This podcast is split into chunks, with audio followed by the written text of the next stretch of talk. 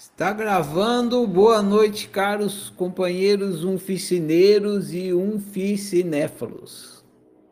Bem-vindos a mais um Unficinema, nossa rodada de conversa, pegando um filme para estudo do autoconhecimento. O filme de hoje é O Menino que Matou Meus Pais que é um filme pareado com A Menina que Matou os Pais. Uh, não dava para ver os dois, né? Seria legal ver os dois. Aí acabei escolhendo um. Por propósito que a gente vai conversar hoje, tá bom. É, a gente vai conversar sobre esse filme, ele está associado ao livro Jogo do Controle, que é esse momento no ciclo de estudos. Então, bora lá começar a nossa rodada de um cinema. É... Quem assistiu o filme vai levantando a mão aí, vai compartilhando a sua análise, e a gente vai rodando e vai conversando e vai construindo essa nossa rodada de um cinema. Então, quem quer começar? O Thiago já disparou aqui. Vamos começar pelo Tiago, então. Está liberado seu microfone, Tiago. Boa noite. Boa noite, gente, tudo bem? Salve, salve. Tudo bom aí, Tiago? Tudo bem. Então, vendo por essa ótica do jogo do controle, tem só tem isso, né, no filme, quase do começo ao fim, todo mundo tentando controlar, né, a Suzane lá. A coitada parece uma marionete lá, né? Vamos primeiro lidar com a história que aparece no filme. Né? É, ela tá, tá entre né, duas, dois grupos estão puxando ela de cada lado e dá pra gente notar as diferentes estratégias, né? Principalmente do namorado dela lá, o Daniel que faz quase todos os artifícios que existem lá para controlar ela. Ele, a gente vê a questão da punição e da recompensa, né? A, a punição, eu me lembro, por exemplo, da, de ameaças de suicídio, né? Que ele fala que ele vai se matar se ela não continuar com ele. É, a ameaça de que ela não vai aproveitar a vida, ela não vai se divertir se ela não fizer o que ele está sugerindo para ela. É, mas o que realmente pega, né?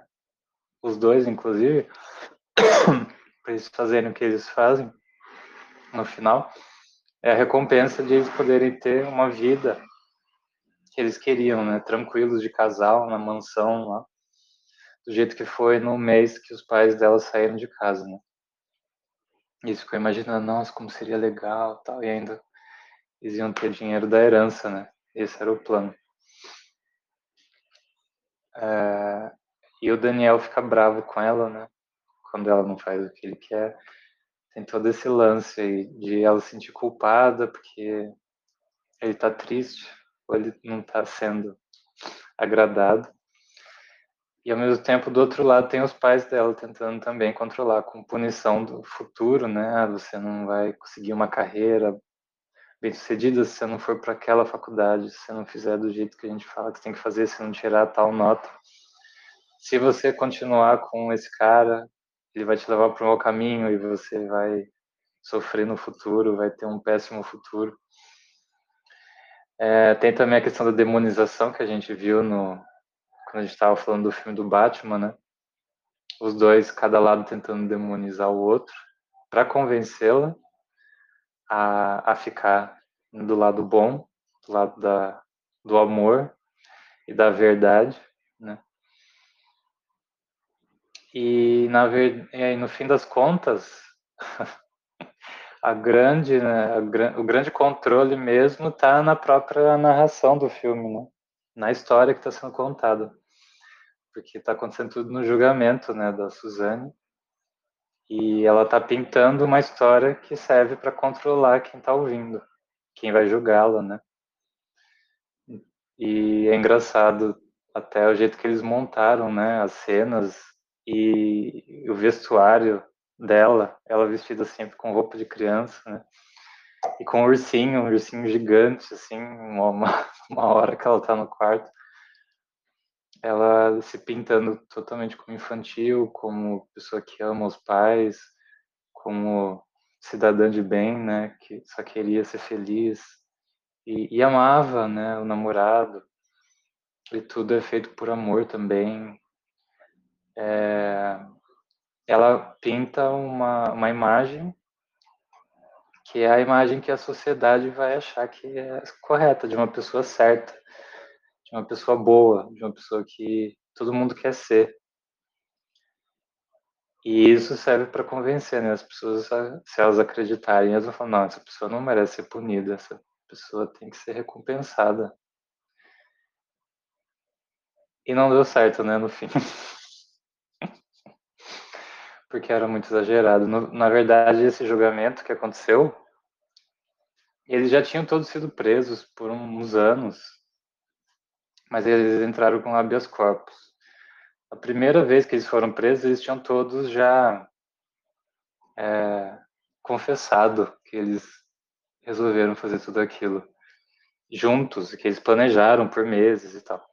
Depois que ela foi solta, aí teve esse outro julgamento em que aí os dois lados, né, dela e do, dos irmãos, botar, tentaram botar a culpa um no outro e se vitimizaram, né, se inocentaram.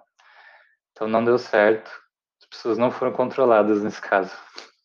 Não por ela, pelo menos. E é isso. Firmeza, bom demais. Você assistiu as duas versões, Thiago? Você só assistiu essa? Eu assisti só essa versão, só que eu fiquei curioso, porque eu não acompanhei na época nada assim. Aí eu escutei um podcast para saber o que aconteceu na investigação, depois, tudo e tal. Você assistiu, é, você assistiu aonde? Na, na Amazon? Eu assisti no link que você colocou lá. Do YouTube? era no YouTube? Não, foi direto do Telegram lá, eu cliquei na telinha. Ah, tá. Tem, tem o vídeo, tem o link no YouTube, o link na Amazon, e tem o, o vídeo que eu postei lá. Na, você assina a Amazon? Você é assinante? Ah, então, lá tem as duas versões. Hum. Firme. É legal, é legal ver as duas versões, você fica comparando, assim. Aí, eu com vontade de assistir. É. Não, não, você assistir um, você inevitavelmente você vai procurar o outro, porque você quer ver ah, a versão do outro. Né? É. Beleza, valeu, Tiago. Bom demais. Vamos prosseguir aqui. Quem gostaria de ser o próximo? Levanta a mão aí. Mãozinha azul.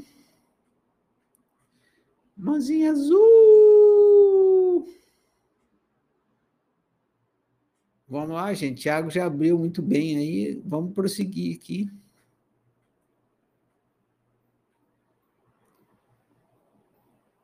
Estão, estão de sacanagem comigo, né? Ninguém assistiu. Aí, a Natália.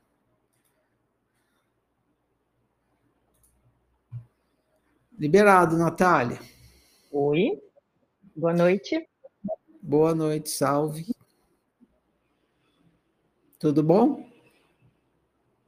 Eu acho que eu estou com algum problema no meu microfone que eu não consigo te ouvir, mas eu consigo falar. Vocês estão me ouvindo, né? Sim. Então vou, vou mandar bala.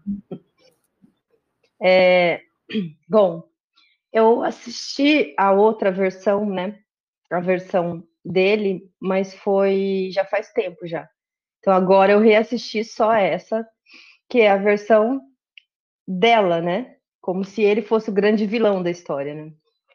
E mas mesmo assim, realmente dá para ver assim um controle até da narrativa, assim a maneira como é, eles colocam, ela coloca toda a história assim, você vê que é forçado mesmo, né? E a gente também sabe, né, de tudo que aconteceu na época, pelo menos eu acompanhei um pouco na época, e a gente sabe assim o quanto ela manipulou a situação ali, jogou o jogo do controle e parece que essa menina, ela realmente é uma manipuladora nata, né? Tem essas essas essas indicações aí de que ela tinha teria alguma espécie de psicopatia, tal, e parece mesmo assim, porque ela parecia parecia bem fria, né? Até depois do depois que eles acusaram o roubo e que a polícia fez uma investigação preliminar, depois de uns dias, acho que a maioria das pessoas sabe dessa história, depois de uns dias eles foram lá na casa dela, né?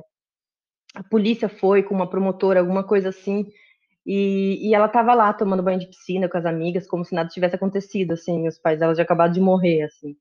Então, é, parece que ela é bem controladora mesmo, e até as histórias dela na prisão, assim, parece que ela teve várias aventuras na prisão, o Thiago ouviu o podcast, aí ele estava me contando que a, a, a história dela na prisão é, é até mais interessante do que a história assim, que aconteceu realmente, né? O crime, porque o crime ficou muito óbvio, né? O que, que eles queriam, né?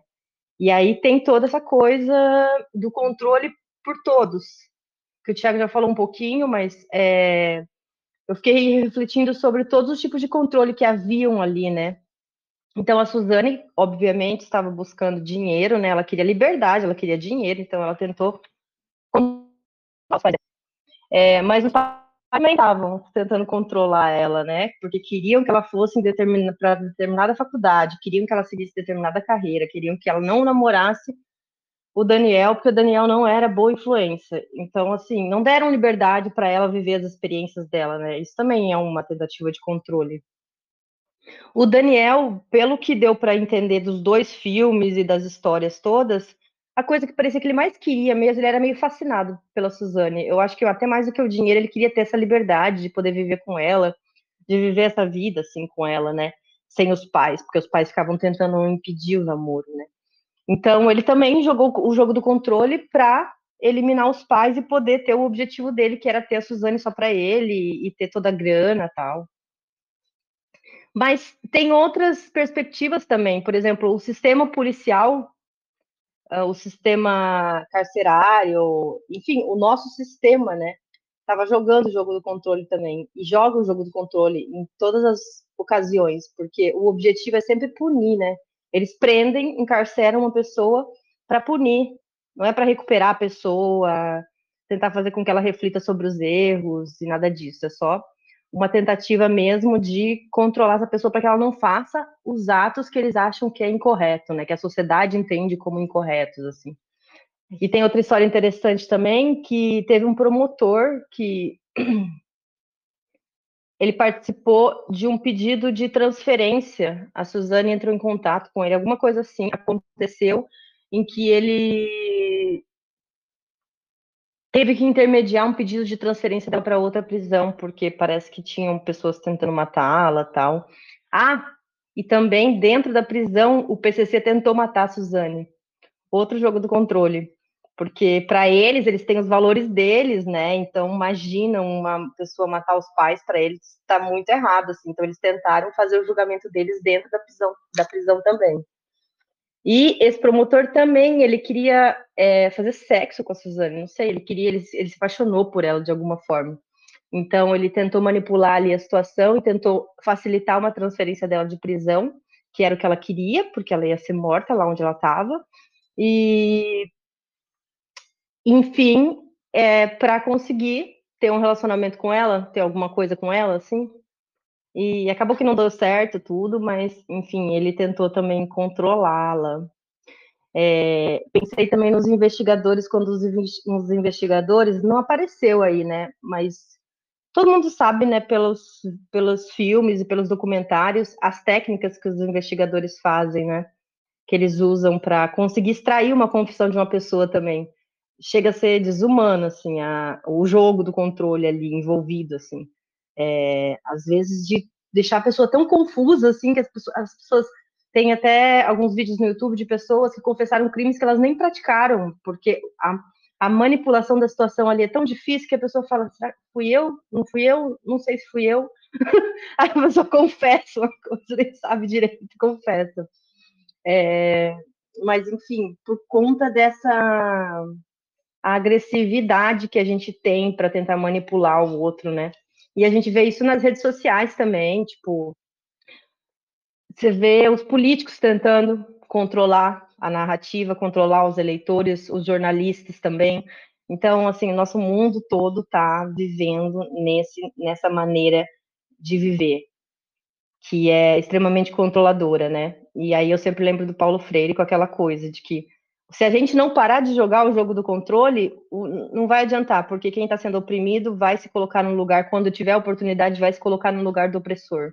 E é assim que a gente vive, aquele que é mais forte humilha o mais fraco, e vai acontecendo isso, e é muito difícil sair disso, porque é, a gente vive em sociedade, então como não ter regras, como não ter imposições, né? Tem que ter imposições. Então fica essa, esse, essa, essa reflexão aí. Mas eu pensei bastante também sobre o altruísta impositivo, né? Que é a pessoa que é mais controladora, né? Que é, parece que o altruísta impositivo ele é, é, é, o mais explícito no jogo do controle, porque ele externa esse desejo de manipular o outro, ele põe para fora isso, né? Eu tive uma experiência com cogumelo recentemente e uma das coisas que eu enxerguei nessa experiência eu vi a maneira como eu vejo as pessoas, eu vi a maneira como eu vejo os outros, assim, e como eu interajo com, as, com os outros. E foi muito engraçado, porque era como se eu visse as pessoas como coisas, aí eu ficava tentando manipular, assim. Então, eu acho que a pessoa controladora, né, a pessoa que joga o jogo do controle, ela vê isso, ela vê as pessoas como coisas, ela não vê como um outro ser humano que tem direito a ter uma opinião, que ter um pensamento diverso, ter né, um modo de viver diverso. Ela tá ali só tentando jogar com aquilo, sabe, manipular mesmo. E no cogumelo me veio muito assim esses gestos de mão, assim, para tentar fazer com que a coisa seja do jeito que eu quero, então eu vou manipulando assim e, bom, pessoas controladoras é o que mais tem aí, né? Então, é, eu vejo isso, tento corrigir isso em mim, né, na, na maior, maior, parte das vezes, mas também não fico paranoica com isso, não, porque eu acho que é um pouco natural a gente agir assim, né? Que a gente não tá na pele do outro, a gente não sabe o que, que o outro tá sentindo, então a gente meio que trata ali como coisa, né? Não tá certo, mas é, eu acho que é, não é desejável, mas é natural. Mas também tem a outra coisa que o altruísta submisso ele também é tão marcante do jogo do controle quanto o altruísta impositivo. Só que o altruísta submisso ele não externa isso, ele não fala, porque ele tem medo de desagradar, então ele guarda para ele, mas ele fica primeiramente se controlando para caramba, então pensando que o outro não deveria ser assim, que ele tem que ser assado, que isso tá certo, que aquilo tá errado. Então, na cabeça dele, ele tá lá, sabe, jogando o jogo do controle com toda a força. Ele só não coloca isso para fora. E eu acho que é assim com a gente, assim, quando a gente pensa, né, que isso está certo, que o fulano está errado, se você não entende que tem o seu certo, que tem o seu errado, que tem o certo dele e o errado dele, você está jogando o jogo do controle. Você só não está externando, mas na sua cabeça você está jogando. Então, é, pouco importa, eu acho, que se a gente é, se a gente está externando isso na materialidade, assim, na experiência de fisicalidade. O que importa é que a gente não está dando, o pensamento é controlador, a gente não está dando liberdade para a pessoa ser do jeito que ela quer ser. É, então, enfim, o único jeito de sair do jogo do controle da nossa sociedade, né, não só por causa do filme, é, é isso, é dando o direito da pessoa de ser como ela é. Na verdade, não é nem dar o direito, porque ela já, ela já tem o direito. É só você entender que a pessoa já tem o direito, né? Só precisa estar consciente de que, de que a pessoa pode ser do jeito que ela é, que ela não tem que ser igual a você, ela não é obrigada a ser igual a você. Daí você não tenta controlar. É, mas sabemos que na prática o buraco é um pouquinho mais embaixo, né? A gente não consegue fazer isso, mas enfim. E acho que é isso, assim. E também é, dar o direito da pessoa ser como ela é não significa conviver. Às vezes você não gosta do jeito que a pessoa é, então você só não convive. Ou sei lá, tipo, até em casos extremos, um psicopata, sei lá, esses casos polêmicos que todo mundo fica perguntando sempre, né? O que, que acontece com o psicopata, por que, que ele age assim, sabe? Eu acho que é, não que a gente te, vai tentar entender, vai ser muito difícil conseguir entender, mas até nesses casos extremos, a gente tem que tentar enxergar assim o que que é, o que que fez entender que essa pessoa é diferente da gente, que essa pessoa tem a sua história de vida, a sua trajetória, que ela, ela teve uma educação diferente, que ela teve um jeito de viver a vida diferente, ela tem um cérebro diferente. O cérebro, assim, é uma questão até é, química, biológica, né? Então, é por isso que ela reage daquele jeito, assim. Então, é, dar liberdade para a pessoa ser do jeito que ela é, eu acho que engloba muita coisa, assim, engloba mesmo uma ideia maior de, de sociedade mesmo. E, e aí, claro, fazer essa parte e fazer com que algumas medidas de contenção tenham que ser tomadas em casos extremos como esse que eu estou falando, mas ao mesmo tempo não julgar. Acho que o problema é esse, é o julgamento. A gente julga quando a gente não entende o outro, a gente julga quando a gente não, não sabe o que está passando pela cabeça do outro, como que o, o outro reage. Então, são essas as questões que eu trouxe, assim, de reflexões por causa do filme, reflexões para autoconhecimento mesmo. É isso.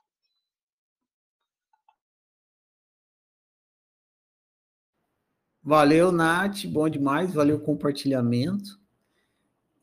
Vamos então girando aqui. Quem mais assistiu o filme, levanta a mão aí para compartilhar sua análise.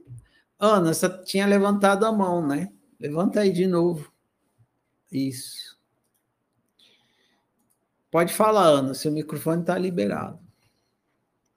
Boa noite, Ferrari. Boa noite a todos. Você não vai abrir a câmera, não? Precisa tirar o Bob da cabeça quando é de, é, de terça. Isso aí, eu tô de Bob, não dá. Próxima vez eu vou ficar arrumadinha para ligar a câmera. Prometo. Tá bom. Então, esse, esse, esse é mais um documentário, né? Já que é baseado em fatos reais e tal, né? Sei lá, difícil não julgar e tomar partido de alguém. Né? Julgar a gente faz com a beleza. Para julgar, apontar o dedo para os outros é muito fácil. Como realmente é impossível saber o que se passava na cabeça de ambos, é, eu vou tentar tirar todo o julgamento, né, com tudo que hoje eu sei, as informações que eu tenho, eu vou falar só mesmo sobre o que eu aprendi na oficina. Sem tomar partido, porque é, um, é bem pesado isso aí, né? Uma parada bem pesada. Eu não, eu não vejo televisão desde 2013, então realmente mal sei quem é o presidente do Brasil, não me interessa, porque não aguento ver jornal nem nada, que eu fico sem dormir, me abala demais a violência. E o que eu vi desse filme sobre o outroísmo, né? O controle, o jogo do controle, tanto da parte dele quanto da parte dela. E dos pais. E dos pais dele. Cara, loucura, loucura total. Todo mundo. Acho que o único que não fazia nada era o garoto. O garoto, coitado, pelo que passaram, né? O garoto só ia se divertir, era criança. Todo mundo ali jogando o jogo do controle, controlando. Ela controlando ele, sendo submissa e pagando, né? Dando tudo que ele queria para ele ficar com ela. Ele fazendo ameaças, né? Queria deixar ela ou que ia se matar para poder ela fazer o que ele queria. Os pais dele manipulando, né? toda a situação, porque, óbvio, classes sociais diferentes é muito complicado. E quem é que não quer o filho fudido casado com a garota rica? Até eu quero. que bom, meu filho casou com a mulher rica, ah, graças a Deus. Todo mundo quer, entendeu? E então é complicado. E então os pais dele manipularam também, os pais dela querendo controlar, né, a vida dela. Óbvio que na visão deles era o melhor, né, queriam somente mesmo o bem dela, né, "Vai ser doutora, vai lá". E ela só queria a liberdade de fazer ser ela mesma, o inútil prazer de ser ela. E talvez se pudesse haver respeito, nada disso teria acontecido, né, se pudesse haver respeito, que é muito difícil numa situação dessa, porque o lance ali era, era muito pesado mesmo. E a classe social pesa demais. As diferenças sociais no relacionamento pesam demais.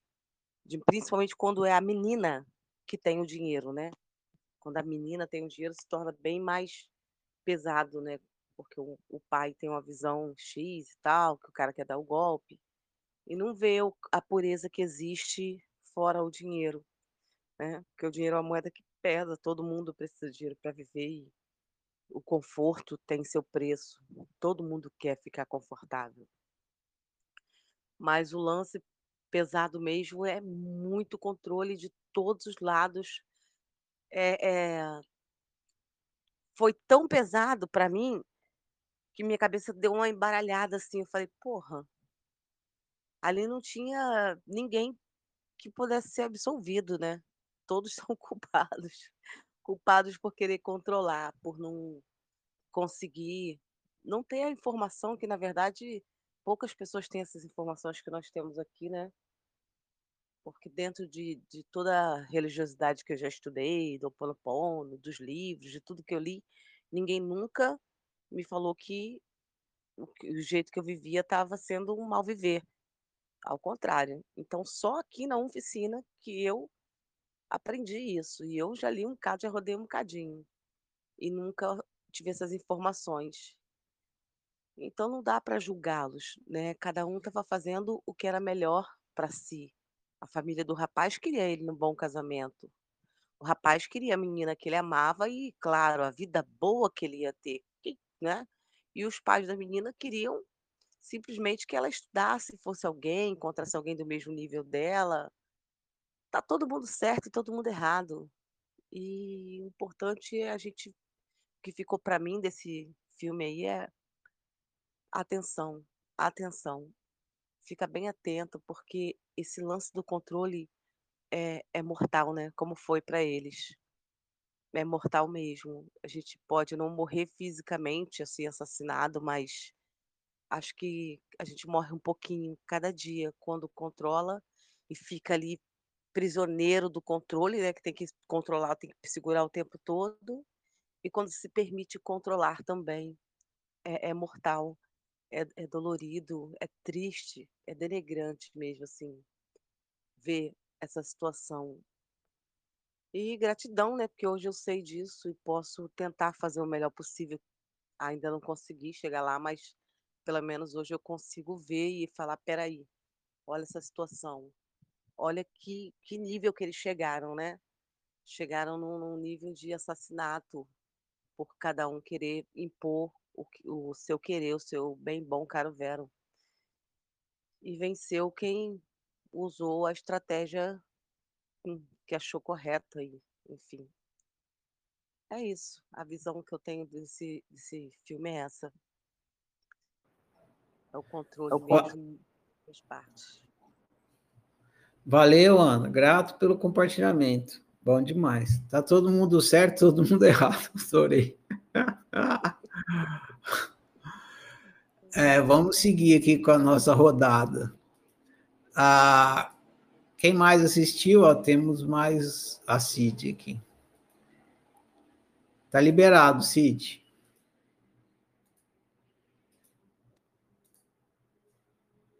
Bom dia, Ferrari. Bom dia, colegas. Bom dia, Cid. Deixar você aqui, tá? Tem que, tem que, Ferrari. Pois é, eu assisti esse filme, assim, também não conhecia a história desses dois, e, e quando eu assisti, esse filme, assim, me fez refletir muito a respeito de uma relação que eu tive com o um rapaz, e que era assim, ele no céu e Deus, ele na terra e, seu, e Deus, no, Deus no céu, né? Então, quer dizer, eu tinha essa ilusão de que ele era tudo que eu estava procurando.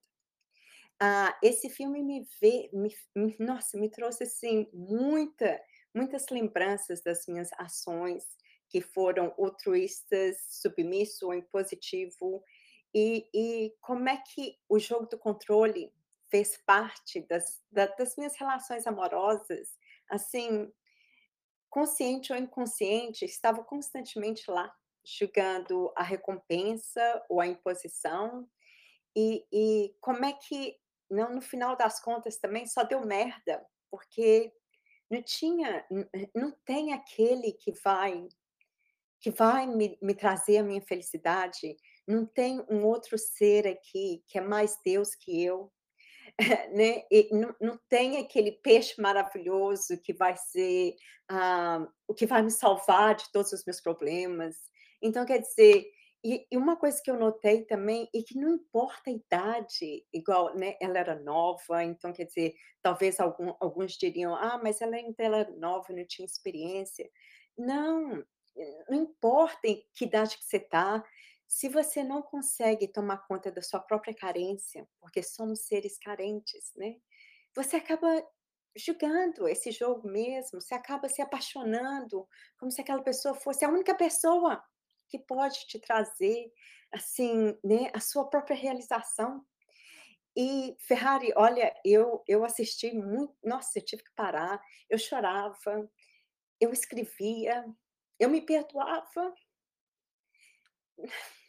Nossa, esse filme me trouxe uma, uma cura de, de poder me, me perdoar da minha imaturidade, da minha ignorância, da minha vontade de ter alguém que pudesse tomar conta da minha criança, sem entender que eu era a pessoa para tomar conta da minha criança.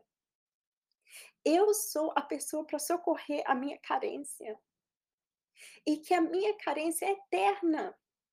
Ela não vai acabar. Mas eu estou aqui eternamente. Então, quer dizer, se tem alguma coisa eternamente para tomar conta, enquanto nessa vida, eu tenho eu. Nossa, como esse filme me fez ver que a nossa ignorância, não importa a idade, ela realmente faz a gente fazer merda, estratégias que só vão nos causar dor e causar dor ao outro.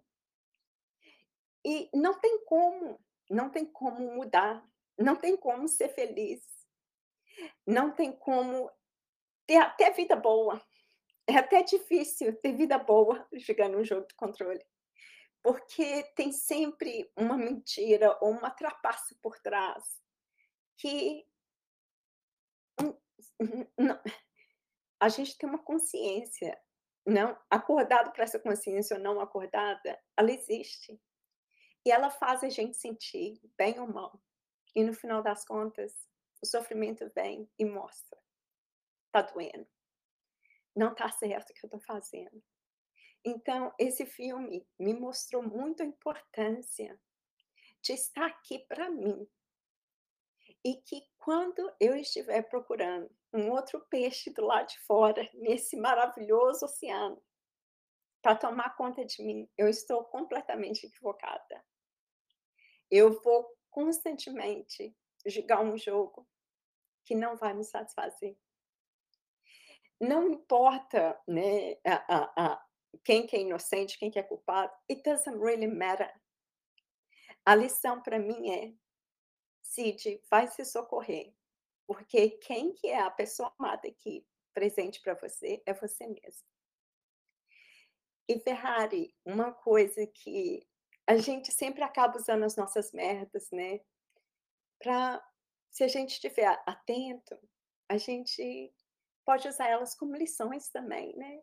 E lições que, sim, fazem a gente procurar.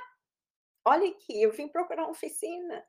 Era tanta merda, era tanto sofrimento, que faz a gente procurar uma, uma outra coisa. Tem que ter uma outra maneira. Eu estou equivocada.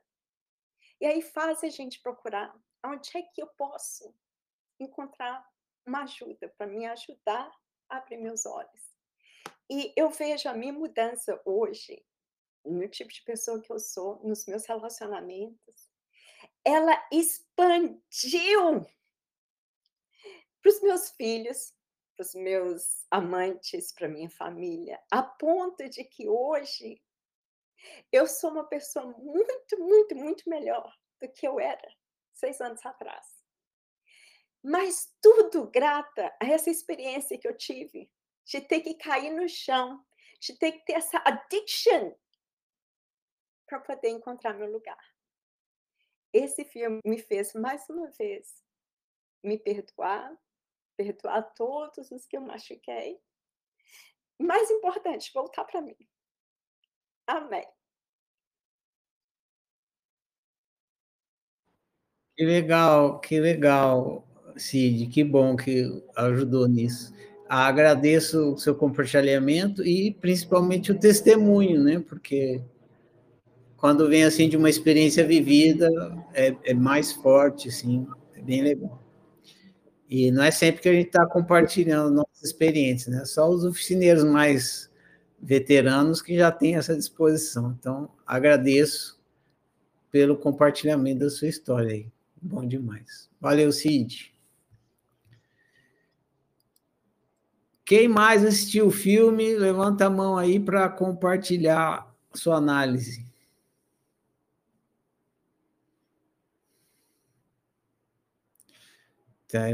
Não assistiu o filme, não, Jorge? Aí.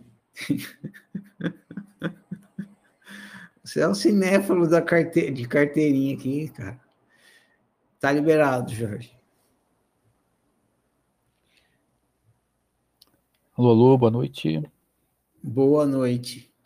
A turma aqui do Cinéfilos atualmente é você, Jorge, a Natália, o Tiago e a Cid. É quem sempre estou contando aqui. A Ana tem vindo bastante também. Muito bom, viu, Ana? Valeu. Diga Pegando lá, Jorge. gostinho, né? É. Eu só consegui assistir agora há pouco e vou falar a visão, vou aproveitar, né, já que todo mundo falou muita coisa e muita coisa boa, não sobrou muito assim para para comentar. Então eu vou vou pegar é, fazendo de conta que eu não sei a história, que eu estou chegando aqui agora, assim, no, no mundo e, e assistir o filme. Ou então que eu sou de, de outro país, né? É a visão de quem só assistiu uma versão. E se eu fosse dar uma opinião, eu ia falar, pô, essa menina sofreu muito, né? Ela realmente foi ali manipulada de todos os lados e acabou cedendo a, as influências, né? A pressão toda e tal, e ela fez coisas que ela não queria fazer. Essa seria a minha impressão se não conhecesse a história e tal. E aí, seguindo esse raciocínio, eu pensei que é interessante ver essa coisa de uma versão só, porque ela ali é a narradora, né? é, a, é a testemunha dos fatos, né, e atuante também. Então, sendo narradora, ela tem a capacidade de, sim, controlar todos os outros personagens para que se encaixem naquilo que ela queria contar. Ou seja, eu fui vítima da, das influências ruins, né? Fiz tudo por amor. É, meus pais não queriam deixar que eu namorasse, eram rígidos, exigiam demais de mim. É, meu pai não era tão presente, minha mãe também não me deu o apoio que eu precisei. E aí é interessante essa, essa possibilidade, né? Você, quando conta uma história, poder encaixar tudo perfeitamente para que aquilo vá de encontro ao encontro do que você deseja. E a finalidade ali, principalmente no contexto do filme, né, no, como eu não assisti também o julgamento real, era fazer com que uh, as pessoas tivessem empatia por ela. Ou seja, a coitadinha, vítima e tal.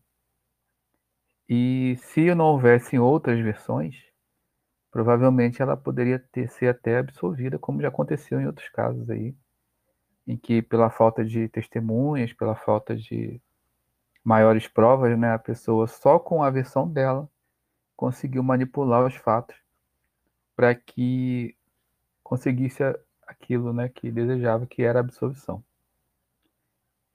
E, e aí eu lembro uma coisa que a gente conversou muito, né, nesse, nessa parte aí de convivência, que é aquela frase influenciar não é determinar. Então eu já vi muito em pessoas comentando, ah, fulano fez isso porque ele, né, não. Pode ser, pode ser, mas a gente não, não, não tem a visão total. E a partir dessa falta de visão total, como a, a Cid falou e outros disseram, é muito difícil você julgar, né? Dar um veredito até para os jurados, juízes, promotores. É difícil avaliar. Imagine a gente que está vivendo só uma parte da história. Então, se eu fosse arriscar assim, eu diria que é uma das mais das reflexões mais fortes sobre o jogo do controle ali é a capacidade que ela teve de manipular toda a história. Então, mais uma vez, para quem viu ali, né, e não conhece o resto, vai ficar realmente empático com a situação dela. Drogada, né, tava ali meio que fora do ar, sem saber o que estava acontecendo realmente, tal. No fundo, no fundo, me lembra uma outra conversa também que a gente teve sobre a questão de matar o outro, né? Para que você, você não quer matar o outro? Né? Você quer eliminar um problema que está impedindo o seu desejo. E aí a ignorância, como alguns disseram também, faz com que a gente busque estratégias que não não vão é, não vão nos levar é, aquele aquela realização do desejo, ou então vão fazer a gente viver muito mal. E esse é um exemplo né, de que tudo que eles fizeram ali é, não trouxe o que eles queriam. Mas como eu acho que não existe muita racionalidade na, na questão, né? É, deu no que deu. Então, basicamente é isso. Eu, eu lembrei dessas, dessas conversas que a gente teve sobre influenciar e determinar, sobre é, estratégias para se alcançar um desejo. Uma delas é tirar pessoas do caminho, né, matando, para ter vida boa. É isso que eles queriam, né? Ter uma vida boa. E é estranho você pensar que se tudo desse certo, entre aspas, se eles realmente viveriam em paz é, o resto das vidas. Mas tem um detalhe. Uma coisa que a gente faz também, e que às vezes com muita propriedade, né? E até o Ferrari fala no, no livro anterior que acho que foi no livro anterior que é impossível mentir para si mesmo. Mas quando você vê casos de pessoas que mataram por crime passional, né, ouvidos em crime passional, eles criam uma narrativa para eles e pessoas que sobreviveram depois de muito tempo, quando são entrevistadas, eles falam: "Não, me arrependi. Eu realmente fiz aquilo que estava no momento, mas eu gostava da pessoa, eu amava" e tal. Então ele cria uma narrativa para ele mesmo, ele mente, uma mentira muito boa para ele mesmo, para poder é, sobreviver, né? Porque para uma pessoa que nunca pensou em fazer isso, ela, ela analisa, né? Como eu vou dormir todos os dias sabendo que eu fiz uma atrocidade dessa. Então é o jogo do controle com os outros e contra mim mesmo. É, eu tô falando isso porque eu já vi outros casos assim de crime passional e os assassinos depois falando, ah, é, mas por isso, por isso, por isso. Então, é, a capacidade de você controlar a história, né? E poder ali ajustar as coisas para que se adequem ao seu objetivo. Era isso que eu queria falar. É, e o pessoal, assim, foi, foi muito certeiro, né? Eu acho que o filme, ele Estou curioso também para ver o outro, a outra parte. E principalmente saber a história oficial. Como é que aconteceu. Eu acredito que, acho que foi a Natália que falou, que o que ela viveu depois, né? É, realmente deve ter sido, assim, bem pesado. Então, é isso, por enquanto. Bom demais. Valeu, Jorge. Valeu o compartilhamento. Quem mais assistiu o filme e quer compartilhar, levanta a mão.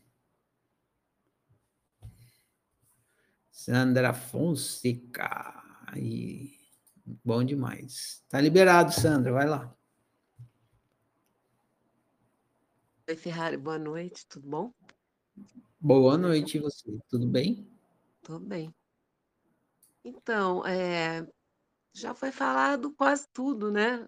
aí sobre o ponto de vista do altruísmo, e não tem como também não falar sem julgar um pouquinho, né?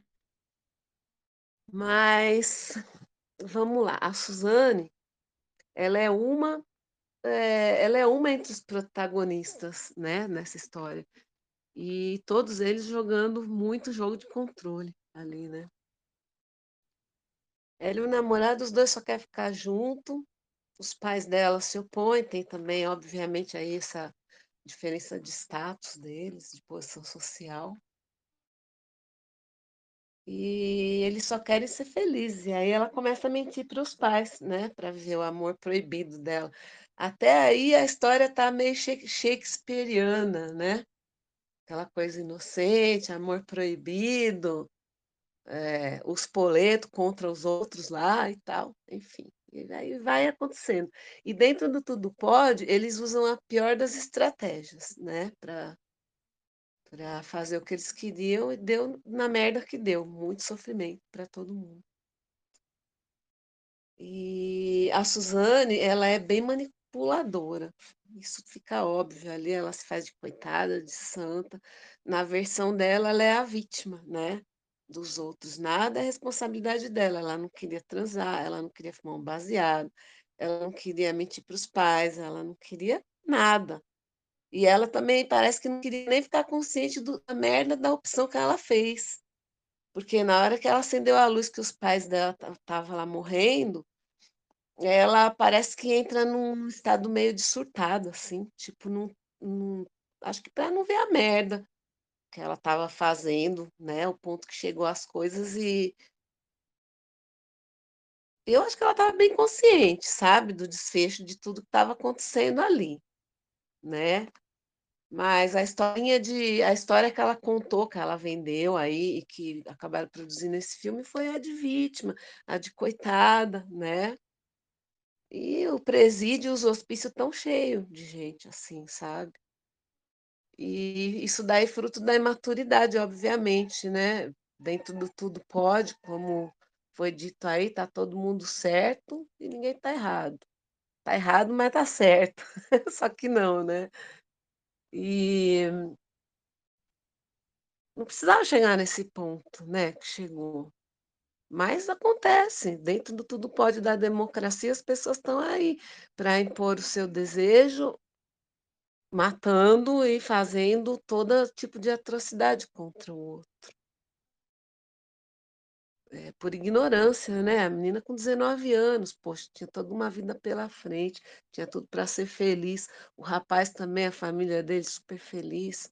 Já foi dito aqui, querendo quem não quer um bom casamento para os filhos e acabou dando no que deu. E, assim, na minha experiência trabalhando dentro de presídio, de hospício, a gente fica tendo conhecimento de coisas absurdas, de histórias assim como essa aí, né? Só que convivendo com a outra pessoa, com, no, no caso, o detento, quem está trabalhando ali convivendo, eu não tinha a menor ideia disso na época que eu trabalhei, mas ali é o amor difícil, sabe? Diariamente você tem que, que, que exercer isso, né? Porque a pessoa que você está convivendo ali, a pessoa que é, é um, alguém que cometeu um crime hediondo, absurdo, e tinha muitos ali, pensa um presídio com 500 mulheres, quanto de história. E cada um com uma história atrás de si, com um contexto diferente. Então, o outro está lá é, cumprindo é, é, um débito com a, com a justiça, né? com a justiça, é, com as leis e tal, e por outro lado está tendo seu aprendizado de vida. E, e quando acontece esse tipo de crime, maior ou menor grau que seja, tem o trauma para os dois lados, para quem perde e para quem cometeu. É sofrimento para todo lado. Nesse caso aí do filme, teve a história do altruísmo é, submisso, né? A relação aí com, com o texto estudado na semana. E eu acredito sim que existem esses amores que, de um lado, ai, não posso viver sem você, sou capaz de tudo.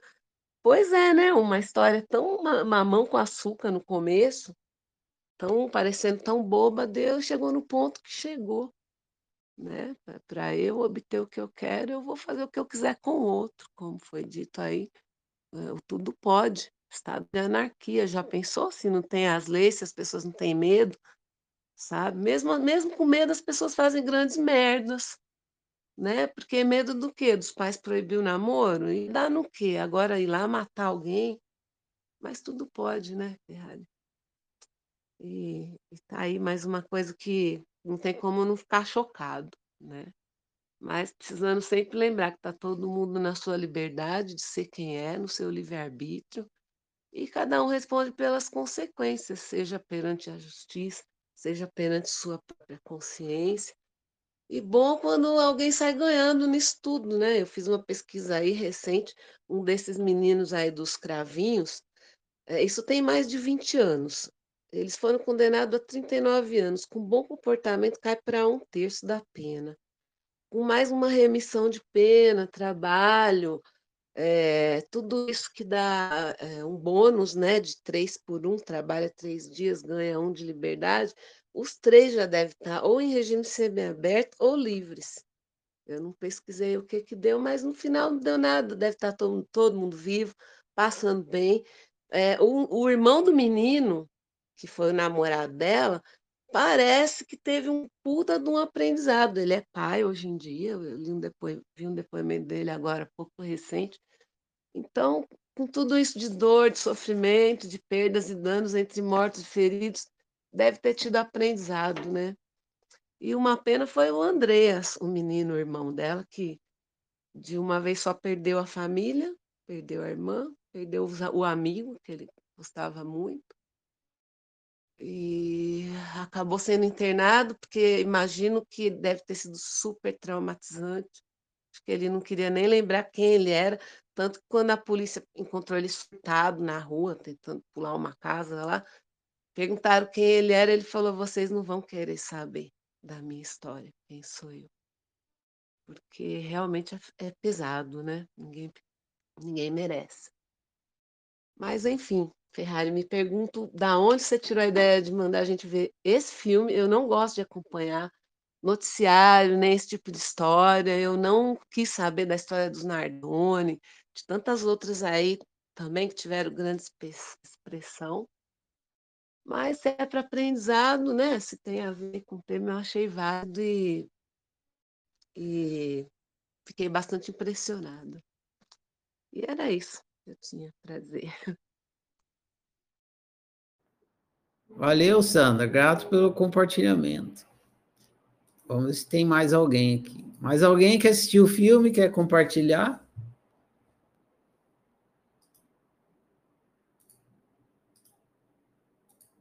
Mais alguém? Tararara, para. Dou-lhe uma. Dou-lhe duas. Dou-lhe três. Então, vou falar um pouco aqui para finalizar. Bom, novamente não tenho nada para falar a mais. Vocês observaram tudo e muito bem já colocaram aí. Eu escolhi esse filme porque ele mostra o jogo do controle acontecendo e porque ele é um filme da nossa realidade aqui, brasileira, né? E então achei interessante. Tinha outros filmes que também tratavam do jogo do controle, mas como esse filme está ligado a uma história da nossa sociedade brasileira aqui, eu achei que valeria a pena a gente assistir e refletir sobre ele, sobre o jogo do controle, usando ele. Claro que quando ele retrata uma história que faz parte da nossa história, ele fica parecendo um documentário mesmo, que acho que foi a Ana observou ali. Ele é uma quase que uma dramatização histórica, né, do que aconteceu. Só que é uma dramatização contada baseado no depoimento da menina. No outro filme, que é paralelo ao, a esse, tem dois. O produtor, quando ele foi fazer o filme, ele fez dois de uma vez, lançou os dois, simultaneamente. É, é sobre a, a, a, o depoimento do menino do Daniel lá. Então, uma se baseou no depoimento dela, outra se baseou no depoimento dele. E aí fez a reconstituição. É, quando a gente assiste os dois, a gente vê que tem partes bem parecidas e aí tem as mudanças, onde cada um tem a, a sua narrativa, como foi dito aí. Essa palavra narrativa ela é bem interessante. Hoje em dia, a psicologia usa muito essa palavra narrativa, é, substituindo por crença, aonde geralmente a gente fala crença e tal, a psicologia começou a usar, falar, ah, é, essa é a sua narrativa, ou seja, essa é a sua crença, isso é o que você acredita, essa é a sua história. Então, essa palavra narrativa é bem interessante mesmo.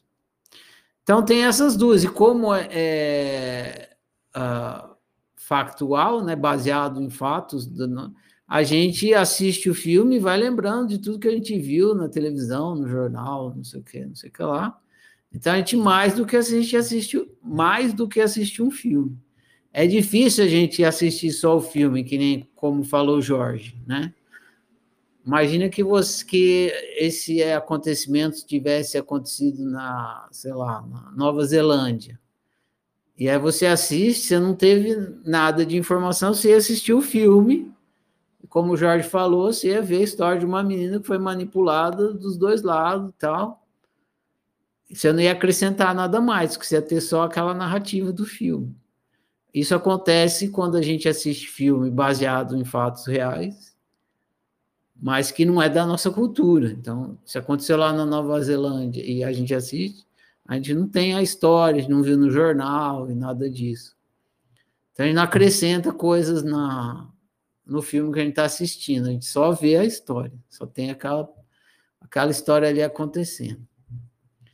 Ah, então, por um lado, é, só analisando só a história, ele é um grande exemplo de jogo do controle, porque o relacionamento, como vocês observaram, o relacionamento de todos ali é é de controle. E é o que, que a gente viu, como que se joga o jogo do controle?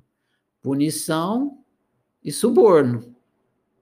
A ameaça é a punição sem necessidade de punir. Você só ameaça, né, é a suposição de uma punição, aí você já controla a pessoa. E chantagem. O que, é a chantagem? Chantagem também é uma ameaça de punição.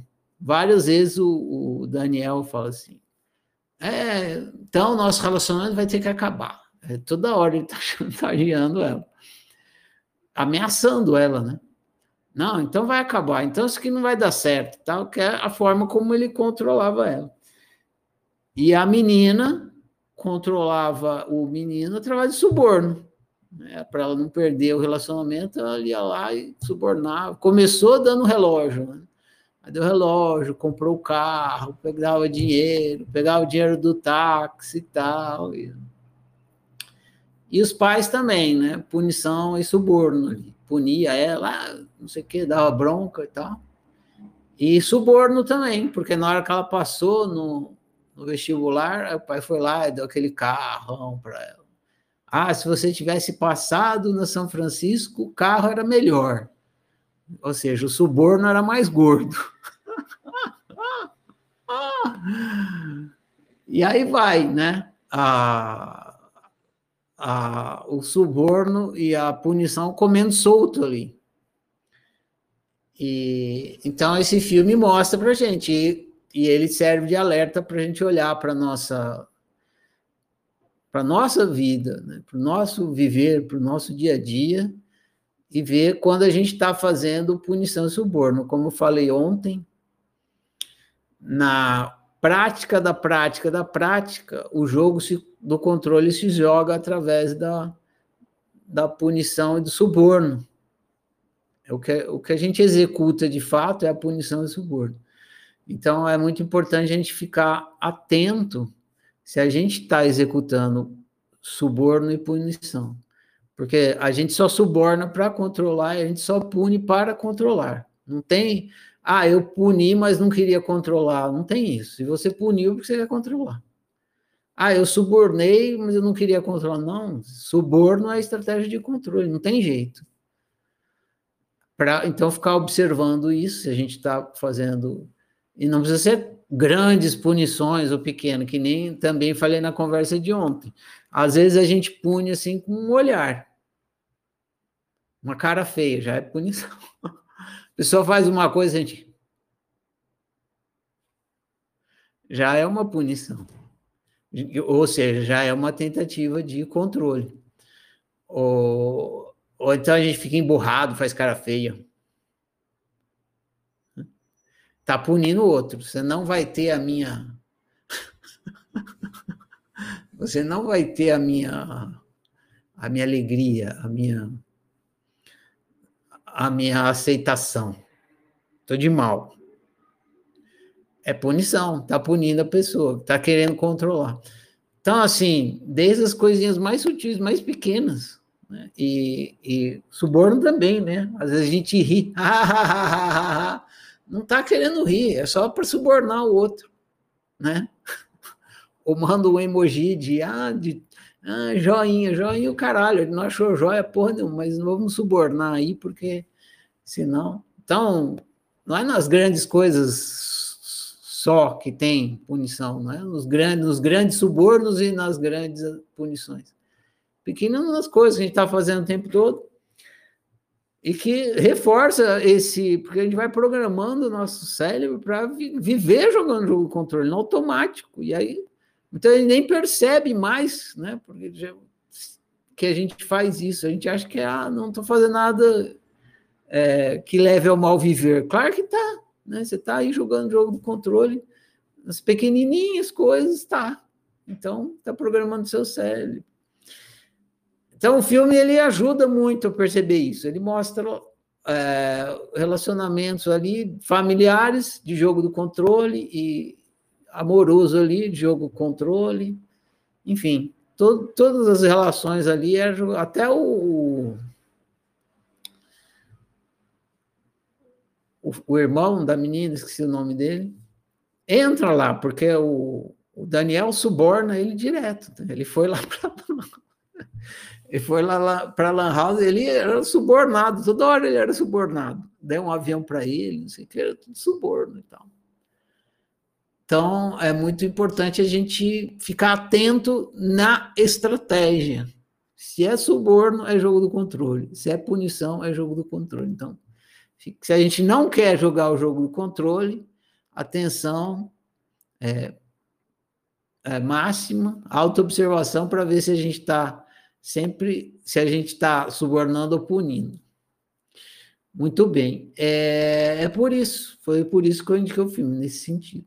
É claro que eu sabia que ao indicar esse filme, vocês iam lembrar da história e vocês iam. Ah, é,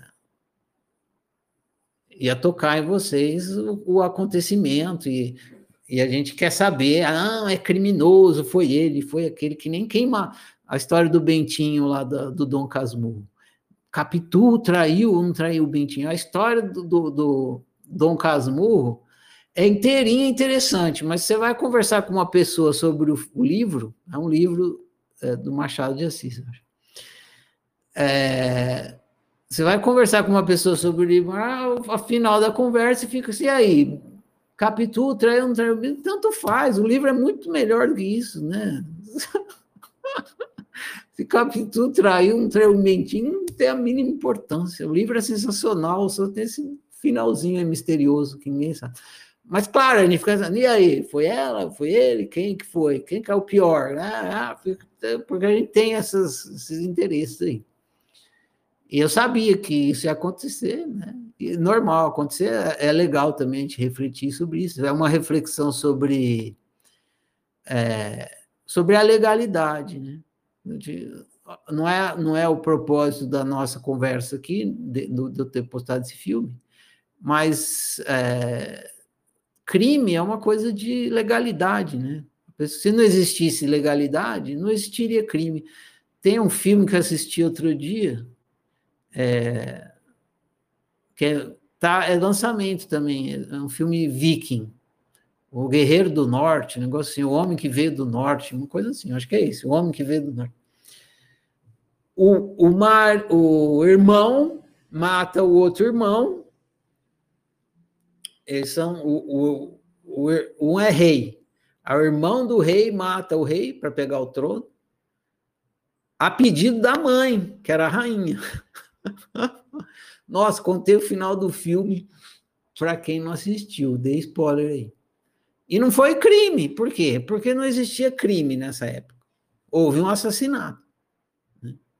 Mas crime não foi. Ninguém era criminoso, porque não existia lei. Né? Então, onde tem lei, tem crime, aí a gente começa a pensar em questão de criminalidade. Ah, é um criminoso.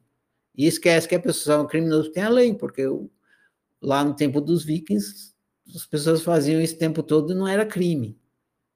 Era assassinato, mas não era crime. Era mal viver também, mas não era crime.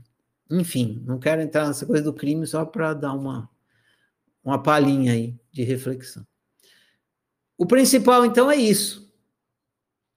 É refletir sobre o suborno e a punição, que foi o que a gente estudou no livro O Jogo do Controle, por isso que eu escolhi esse filme, é, a, a, a qualidade da convivência, jogando o jogo do controle, é esse tipo de qualidade de convivência que a gente viu no filme, só gera mágoa, gera vingança, né? Quando você pune ou fica subornando o outro, mente. Aí, ah, o, o Tiago observou muito bem, também tem a questão dela tá ali, que é, é meio metalinguístico o filme, né? Tá contando a história e tem duas histórias. Tem a história que ela está contando e tem ela no tribunal. E ela está contando a história, ela ali também está tentando manipular a história, contando o ponto de vista dela. E foi por isso que o produtor fez as duas histórias. E lançou as duas simultaneamente. Pá. E, na verdade, eu queria colocar outra história, a menina que matou os pais. Só que eu, na hora de baixar o filme aqui, eu acabei baixando essa, porque eu achei que essa era outra. na outra, nossa, a, a menina é muito manipuladora. É, é, é, se nessa a gente acha que ela está manipulando ali no tribunal e tal, na versão que ele conta dela, nossa, ela é totalmente maquiavélica, assim.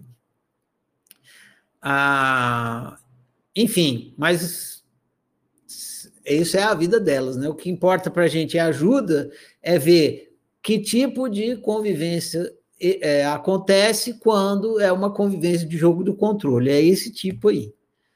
E a gente observar isso nas nossas convivências e ver se a gente quer continuar é, jogando jogo controle e tendo esse tipo de convivência aí, onde só se gera mágoa, remorso, raiva, vingança e por aí vai. Beleza? Bom demais. Então, agradeço a todos que colaboraram.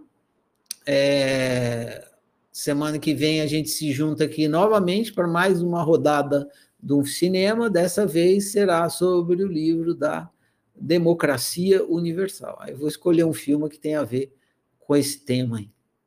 Valeu? Valeu demais, gente. Bom demais. Adoro ouvir o compartilhamento de vocês. E até a próxima.